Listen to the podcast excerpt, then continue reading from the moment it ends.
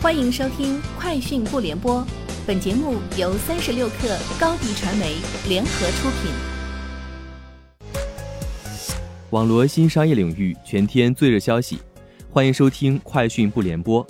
今天是二零二一年五月三十一号。中共中央政治局五月三十一号召开会议，会议指出，进一步优化生育政策。实施一对夫妻可以生育三个子女政策及配套支持措施，有利于改善我国人口结构，落实积极应对人口老龄化国家战略，保持我国人力资源禀赋优势。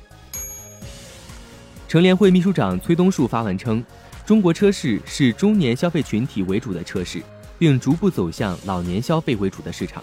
因此国家出台三胎政策会使车市需求更多元化。是很好的事情，对整个车市的结构，虽然三胎政策带来七座车等的增长，但力度上是小的。我们的车市必然面向中年和老年，目前车市必然会带动我们的消费升级和中大型豪华车，同时拉动老年代步车和微型电动车市场的增长。有接近海尔集团与吉利集团的人士分别表示，双方目前正在接洽进行深入合作。后者推出的智能汽车新品牌极客汽车旗下首款车型极客零零幺将出现在海尔的零售门店，双方还将有其他方面的合作。携程发布数据显示，今年上半年国内遛娃旅游花费同比二零二零年上涨百分之四十一，除打卡游乐园、动物园、植物园等传统项目外。亲子露营、音乐会等有趣高品质的遛娃旅行方式备受追捧，其中周边亲子露营订单量对比二零一九年增长百分之二百零六。从遛娃出行目的地来看，游乐园、动物园、植物园、博物馆、海洋馆、古镇古村、名人故居等备受欢迎。针对网友对特斯拉动能回收功能与加速踏板相结合的相关质疑，工信部回应称。制动能量回收与单踏板驾驶模式都是新能源汽车的新技术之一，这些技术并不是特斯拉特有技术。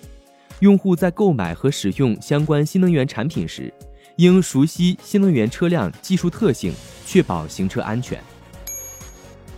苹果准备将播客 Podcasts 付费订阅服务的推出时间延迟到六月份。日前，苹果已经向创作者发邮件告知此消息。此前，苹果计划在五月推出付费订阅服务。有了 Podcast 付费订阅模式，用户可以直接向创作者付款，并获得无广告收听体验。处理器大厂 AMD 与晶圆代工厂台积电携手，下半年将加快小芯片架构处理器的先进制程研发及量产。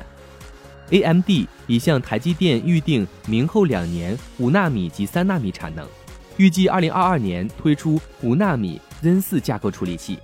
二零二三至二零二四年间将推出三纳米 Zen 五架构处理器，届时将成为台积电五纳米及三纳米高效能运算最大客户。以上就是今天节目的全部内容，